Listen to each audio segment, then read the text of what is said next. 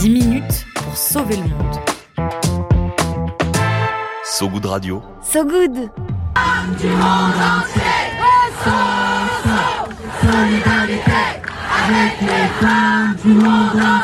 Ce doux slogan provient d'une vidéo brute prise lors d'une manifestation en soutien à la population états-unienne.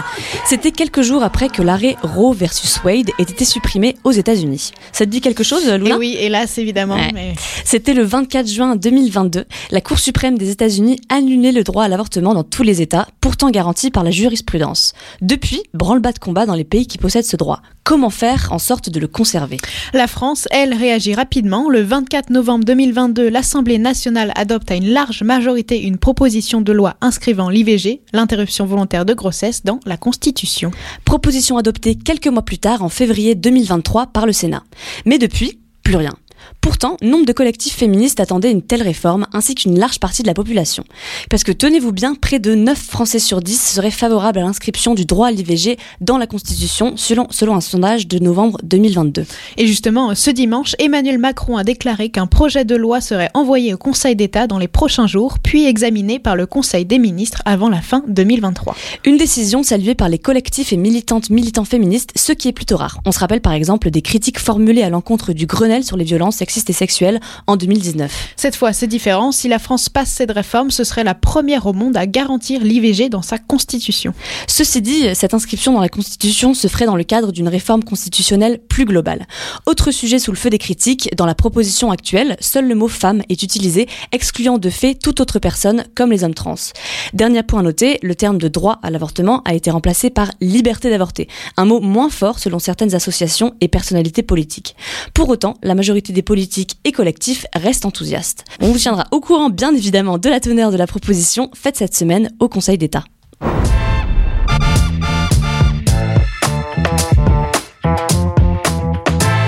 Le sommet des trois bassins s'est terminé ce week-end avec la création d'une coalition mondiale.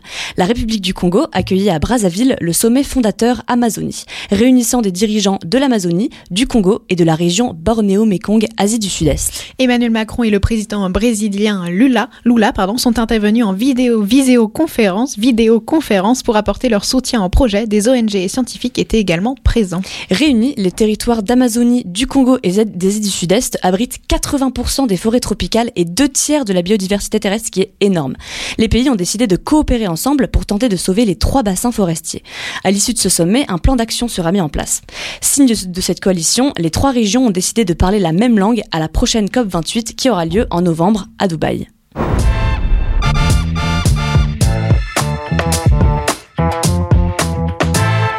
Une avancée majeure dans la lutte contre le cancer du col de l'utérus. Des chercheuses et chercheurs anglais ont présenté les résultats très encourageants de leur dernière étude menée pendant 10 ans.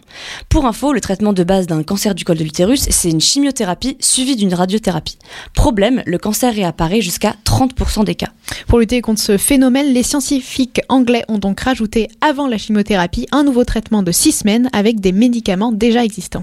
Durant 10 ans, donc, ils ont étudié l'incidence de ce traitement supplémentaire sur 500 personnes atteintes d'un cancer du col de l'utérus. Et les résultats sont sans équivoque. Ce nouveau procédé réduit de 35% le risque de décès ou de récidive. 5 ans plus tard, 80% des personnes étaient toujours vivantes et 73% n'avaient pas vu leur cancer réapparaître ou se propager.